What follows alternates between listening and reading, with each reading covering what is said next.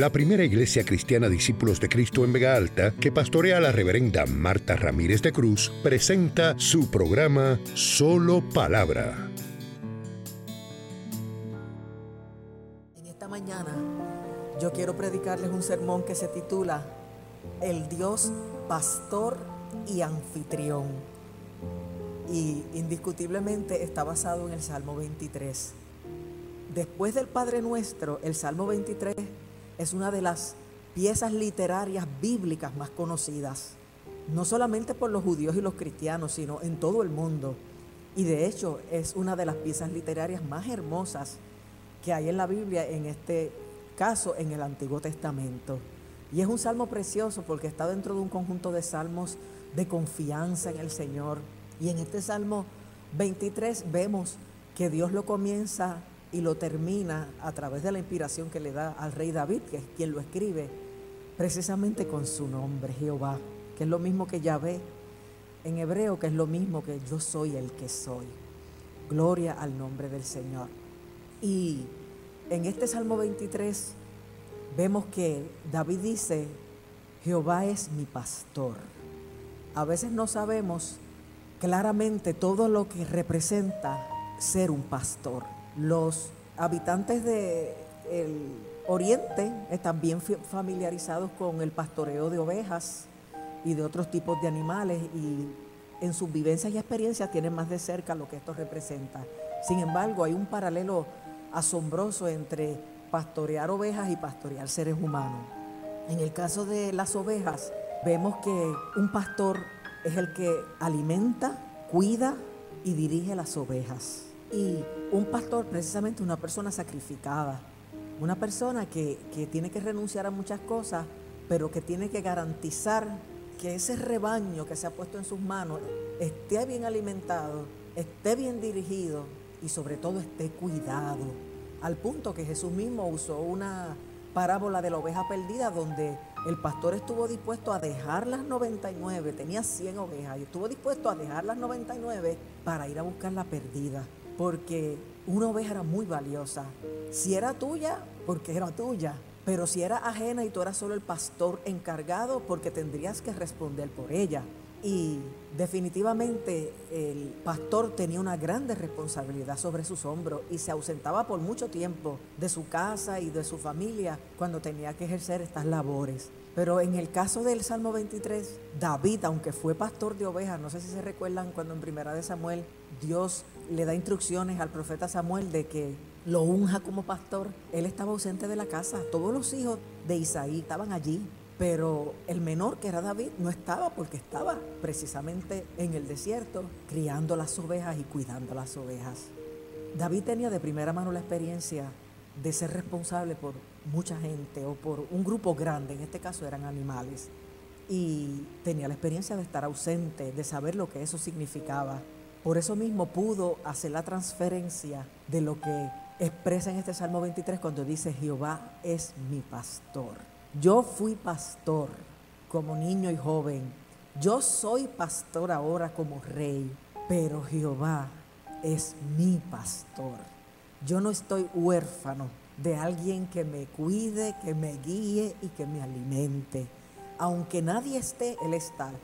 Pero en verdad, Marta es tu pastor, nuestro pastor general, el reverendo Michael Morales, es tu pastor, tu cuenta de banco, tu seguro de vida, tu trabajo, es tu pastor, tus padres. Aquí David afirma que teniéndolo todo, su seguridad está en que Jehová es su pastor. Tu seguridad tiene que estar en que Dios te ama y está por ti, en que tú eres lo más importante para Él que cuando creó todas las cosas vio que eran buenas, pero que cuando creó al ser humano dijo que era bueno en gran manera, porque fue creado a la imagen y semejanza de Dios, porque es fruto del amor de Dios y como una extensión de Dios mismo. Y qué tremendo cuando ese gran yo soy, que es lo que quiere decir Jehová o Yahvé, yo soy el que soy, es nuestro pastor. Yo soy el que he visto la aflicción de mi pueblo, el que oigo el clamor a causa de sus extractores y el que conozco sus angustias, aleluya. No es cualquier pastor, es un pastor que tiene la capacidad de ver lo que otros no ven, de oír lo que otros no oyen y de conocer lo que otros no conocen. Porque solamente el espíritu del hombre sabe lo que hay en el hombre. Pero el Espíritu de Dios está dentro de nosotros. Aleluya. Y sabe lo que hay en nuestro interior. Porque nos creó y porque mora en nosotros. Y es tremendo decir que alguien que tiene un potencial y una capacidad de ver, oír y conocer cosas que nadie tiene esa capacidad es nuestro pastor. Que es decir, es nuestro cuidador. Es el que garantía nuestro alimento y nuestro sustento. Es el que nos guía por la vida. A veces yo no sé en qué dirección seguir, pero mi pastor de mi niñez y de mi juventud, el reverendo Florentino Santana, decía, tú ora y sigue caminando. Si las puertas se abren, las atraviesa y se, se cierran, sigues caminando en otra dirección. Pero él decía, hay gente que no hace nada porque Dios no le ha hablado. Dios te llamó a vivir, camina y empieza a tocar puertas y si se abre, pues por ahí, y si no se abre, pues sabes que tienes que seguir orando y caminando, identificando la que es. Pero qué tremendo cuando nosotros no sabemos el próximo paso a dar o el próximo día a vivir o el próximo plan de Dios para nuestra vida o cómo va a amanecer el día de mañana, si se acaba o no se acaba el COVID, si viene o no una guerra, un temblor, cualquier otro tipo de amenaza. Pero tú vas caminando de la mano de un gran yo soy, yo soy el que soy, el Dios eterno, soberano, todopoderoso, que además de crearte, te ama, te cuida, te guía y te sustenta. Bendito y alabado sea su nombre. Tú no estás con cualquiera, tú estás con el gran yo soy. Tú estás con el que es el eterno presente, con el que no abandona, con el que dijo con amor eterno te he amado, por eso te extiendo mi misericordia, con el que es capaz de ir más allá de lo que la gente va. Con su amor, con todo lo que Él pone en nosotros, aleluya, para que nosotros podamos, como Él, ver más allá, oír más allá y conocer más allá. Y eso es lo que distingue a los verdaderos hijos de Dios y a los verdaderos siervos de Dios, la misericordia, la compasión, porque Dios te pone en el corazón lo que esa otra persona puede estar viviendo y entonces en vez de tú ser rápido para juzgar, eres rápido para amar, para excusar, aunque no para justificar, pero sí para acompañar y dar una nueva oportunidad. Y ese es nuestro Dios. Jehová es mi pastor. Jehová es tu pastor. Aleluya. Y nada nos falta. A veces nos quejamos de no tener unas cosas, pero en realidad no las necesitamos. Es más, tenemos más de lo que necesitamos. Y uno tiene que reconocer que hay muchas oraciones que Dios no responde y muchas cosas que Dios no da, no porque no las quiera dar, no porque no tenga la capacidad de darlas, sino porque realmente no las necesitamos. Y a veces al tenerlas nos perjudican más que no teniéndolas. Así que si Dios es tu pastor, tu cuidador, tu sustentador, ya tienes todo lo que necesitas porque el mismo apóstol Pablo dice, a los ricos yo les recomiendo que se conformen con tener sustento y abrigo, porque en última instancia eso es lo que de verdad garantiza el poder continuar. Yo digo, ¿para qué esa persona que ya tiene 10 millones, cuando hablan de artistas, de atletas, de, ¿para qué esa persona que tiene 10 millones necesita 10 millones más? Si los que tiene no los va a poder gastar en la vida que le queda. Y aunque los pudiera gastar, los gastaría en lujos y en cosas que no son necesarias. Eso habla del vacío que hay en la vida y en el corazón. Pero habla también de que no tienen lo que necesitan. Porque cuando uno está satisfecho en el alma, uno no se aferra a dinero, uno no se aferra a cosas materiales. Es más, uno no se aferra a personas. A veces perdemos una pareja, perdemos un padre, perdemos un hijo y es bien doloroso pero podemos mantenernos en pie y podemos mantenernos bendiciendo al Señor y, fortalecidos porque no vivimos aferrados a esa persona, vivimos aferrados al Señor, aleluya, quien nos garantiza que no solamente si esa persona se fue salva la vamos a volver a ver, sino que sobre todo lo vamos a ver a Él. Bendito y alabado sea su nombre, aleluya. Así que Jehová es tu pastor, tienes en Él todo lo que necesitas. Dice que nos va a hacer descansar en verdes prados. A mí me encanta cuando dice en lugares de delicados pastos me hará descansar. La oveja es bien delicada. Y cuando yo miro, sobre todo en estas clases esta nueva revista El Discípulo que habla sobre sanidad integral, uno está cada vez más consciente, aparte de que yo he estudiado al respecto, lo delicada que es la gente. Pero es por nuestro estado caído. Todos tenemos issues, todos tenemos temores, angustias, ansiedades, eh, debilidades, fraquezas, preocupaciones, limitaciones. Todos tenemos algo. Y las ovejas son bien delicadas como nosotros. Y a veces criticamos al que es delicado para recibir una retroalimentación asertiva, pero no nos damos cuenta que nosotros somos delicados en otros aspectos. Por eso es mejor no juzgar. Pero el Señor, sabiendo lo delicados que somos, sabe cómo meternos mano, cómo trabajar con nosotros. Por eso Dios a veces no nos dice cosas temprano en la vida y espera que tengamos más carácter y madurez para conocerlas, para poderlas manejar, porque respeta nuestra debilidad, nuestra fragilidad humana. Y a veces decimos, porque Dios no me revela esto, porque no es el tiempo, no es el momento. Y las ovejas son así de delicadas. Y por eso es un reconocimiento especial que David diga que en lugares de delicados pastos Dios nos hará descansar. Dios busca no solamente lo que nos alimente mejor, sino lo que nos transmita paz, lo que nos transmita tranquilidad, lo que representa un ambiente seguro y relajante.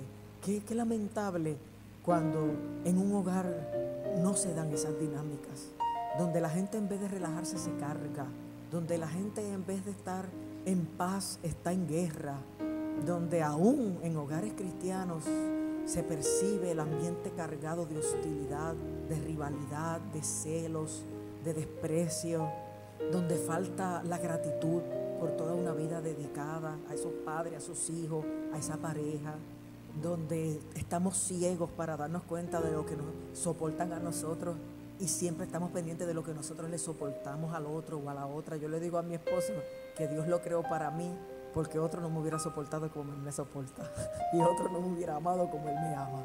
Y en verdad es así, Dios, si le dejas escoger a Él, escoge la persona perfecta para ti, pero sobre todo el perfecto para nosotros el Señor. Él es el que necesitamos para entender dónde están los ambientes, las relaciones y las garantías para nosotros poder descansar. Porque Él dice que junto a verdes pastos nos hace descansar y junto a aguas de reposo, otra vez afirmando lo que es el ambiente espiritual cuando estamos con Dios y con Cristo, junto a aguas de reposo me pastoreará. Déjeme decirle que si una oveja está sedienta, pero las aguas están turbulentas y agitadas, no se la beben.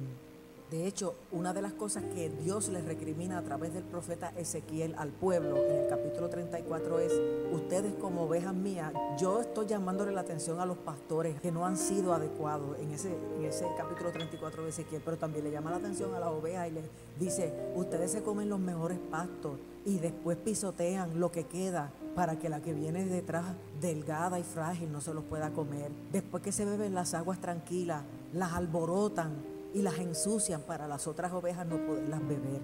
O sea, que es una realidad, que la oveja tiene esa naturaleza. Y la mala oveja, que es escandaloso que un animal tenga ese, ese nivel de maldad, daña el pasto y el agua después que está satisfecho, indiferente a los que vienen detrás, a las otras ovejas que las necesitan. Pero Dios nos hace descansar en verdes pastos y junto a aguas de reposo nos pastorea. Él quiere nuestra paz. De hecho, Jesús cuando se fue no hizo otro regalo. Dijo que después que Él se fuera vendría otro consolador, pero en el momento antes de irse, Él dijo, mi paz os dejo, mi paz os doy. Yo no os la doy como el mundo la da. No se turbe vuestro corazón, ni tenga miedo. Porque si algún ser humano necesita es paz.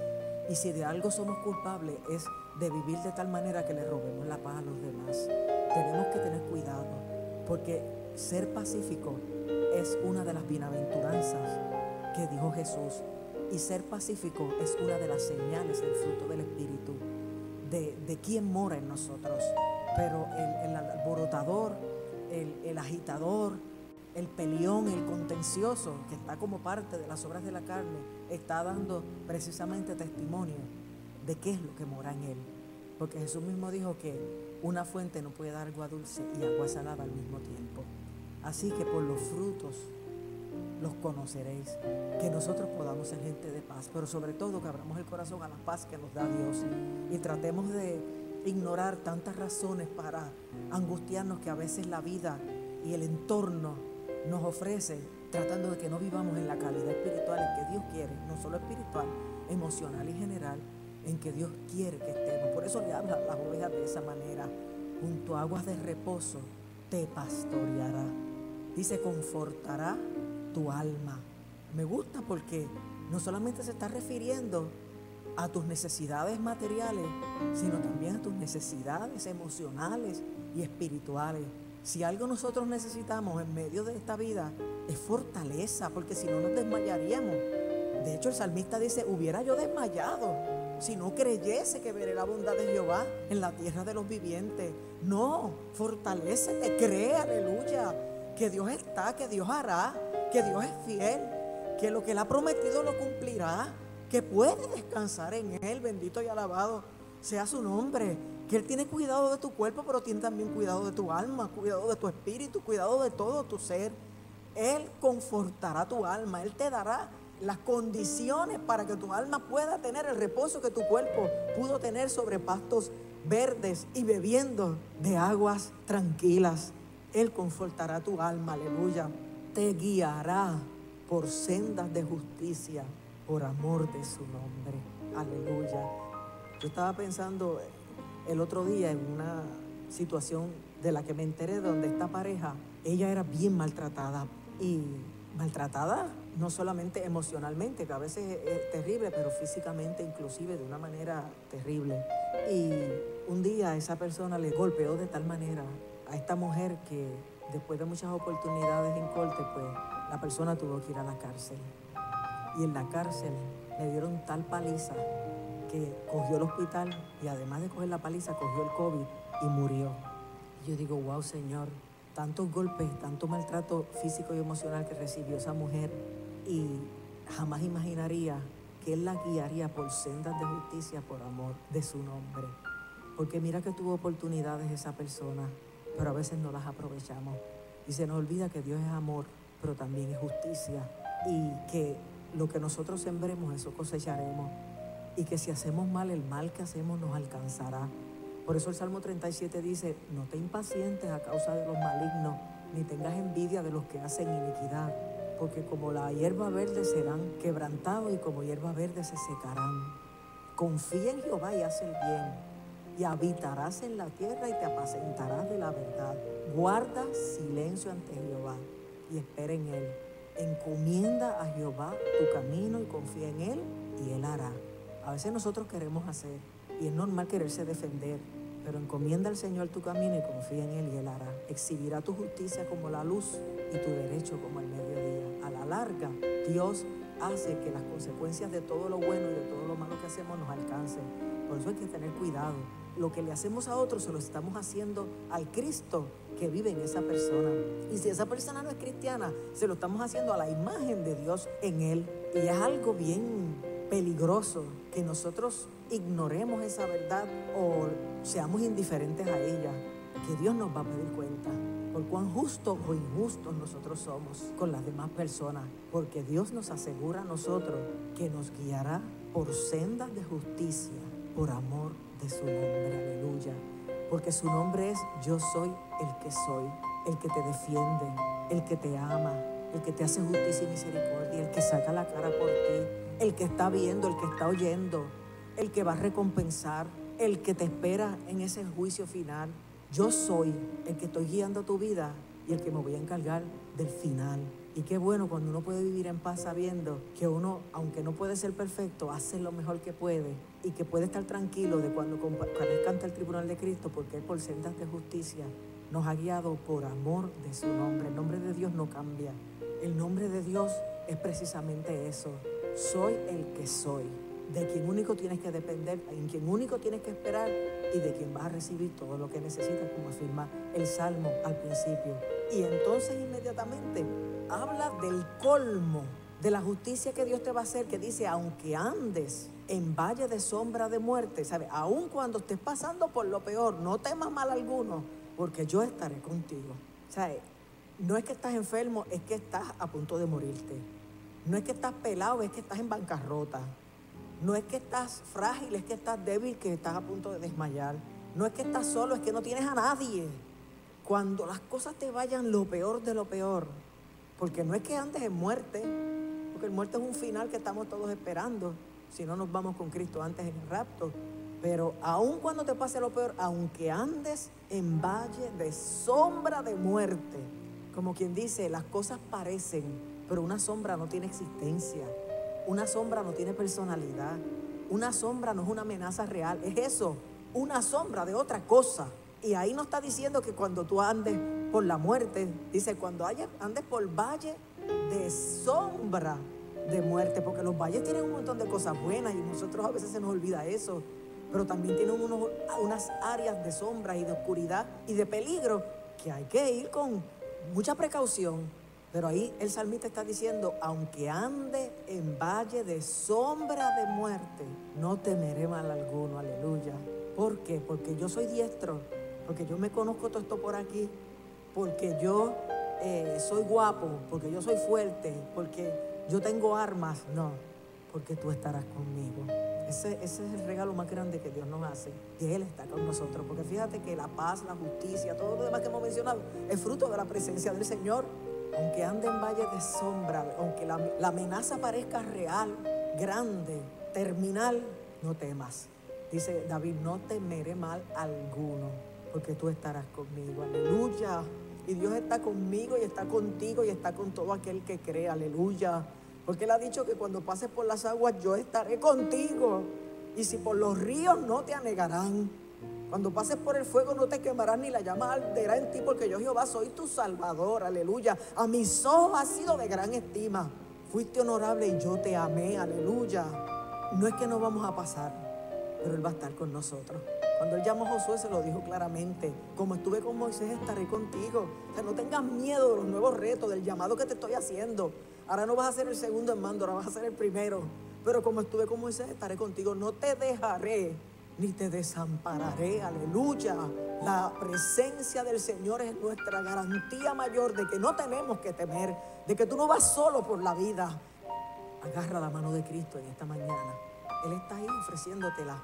Pero hay quien se da el lujo de despreciarla, porque hay tanta gente arrogante, prepotente y sabios en su propia opinión que no dejan ni que Dios los dirija. Agarra la mano de Cristo en esta mañana y deja que Él te guíe, que Él sea tu pastor, que Él sea el que te supla, que Él sea el que te haga justicia, aleluya, y que Él sea tu acompañante constante, tu seguridad. Aunque andes en valle de sombra de muerte, no temas, porque Él está contigo. Y dice, tu vara y tu callado me infundirán aliento. Entonces David está diciendo que ese Dios suyo, que es su pastor, tiene una vara y un callado que le infunde aliento. La vara que lo defiende, que lo protege, y el callado, que es el bastón con la punta curva, que lo rescata si se cae en un hoyo, si se enreda en alguna planta de espinos, si se está yendo lejos y hay que darle un jaloncito, porque todas esas cosas las necesitamos como ovejas del Señor. Necesitamos quien nos defienda del enemigo, pero también quien nos defienda de nosotros mismos. Aleluya. Por eso su vara y su callado nos infunden aliento, nos dan seguridad, nos dan garantía. ¿Saben que los pastores tienen perros pastorales? Porque los perros no se pierden y los perros avisan cuando una oveja está separándose de la manada y se está poniendo en peligro. Así que su vara y su callado nos infunden aliento. Y Él adereza mesa delante de nuestros angustiadores. O que esa gente está presente. Hay gente que no nos quiere bien. Hay gente que no nos soporta. Sea porque seamos cristianos, sea porque hacemos algo bien, sea porque quieren competir con uno, sea porque lo que sea. Hay gente que con su trato se convierten en nuestros angustiadores. Sin embargo, David dice ahí que Dios adereza, ¿sabes? No es cualquier mesa, es una mesa aderezada. Él adereza mesa delante de nosotros en presencia de nuestros angustiadores y unge nuestra cabeza con aceite. Porque el Señor pone sobre nuestra cabeza, aleluya, la unción del Santo, de Cristo, de su Espíritu Santo, aleluya, para protegernos de todas esas malicias que están cerca y que quieren meterse hasta nuestro cerebro para mortificarnos esas acusaciones, esas culpas, esos malos pensamientos, todo eso que empieza en el campo de batalla que es nuestra mente. El Señor quiere que estemos bajo su unción todo el tiempo para impedir que todas esas cosas prosperen y nos maten y nos mortifiquen. Y él termina concluyendo, mi copa está rebosando. Estoy pleno, estoy satisfecho, estoy feliz. Estoy en desierto, pero tengo, no a cualquiera, sino a Jehová, que es mi pastor. Tengo hambre, pero en lugares de delicados pastos Él me hará descansar. Tengo sed, pero junto a agua de reposo me pastoreará. Tengo amenazas, pero Él confortará mi alma. Están atacando, pero Él me guía por sendas de justicia.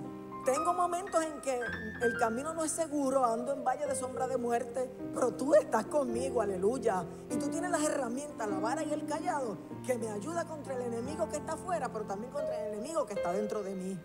Y por eso tú infundes en mi aliento, esperanza, aleluya. Me pones mesa ante la gente que más me detesta. Me das plenitud, haces que mi copa rebose, me, me unge y hace que que mi vida esté rebosante, aleluya. Así que ciertamente, quiero decir sin duda alguna, el bien y la misericordia.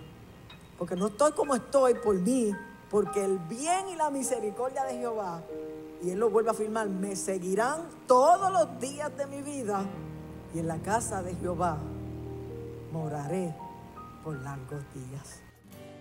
Para más palabra, nuestro culto comienza todos los domingos a las 9.15 de la mañana en nuestro templo ubicado en la carretera número 2, kilómetro 29.7 en Vega Alta. Para detalles e información adicional, conéctate a www.vegaaltaparacristo.com. Te esperamos. Dios te bendiga.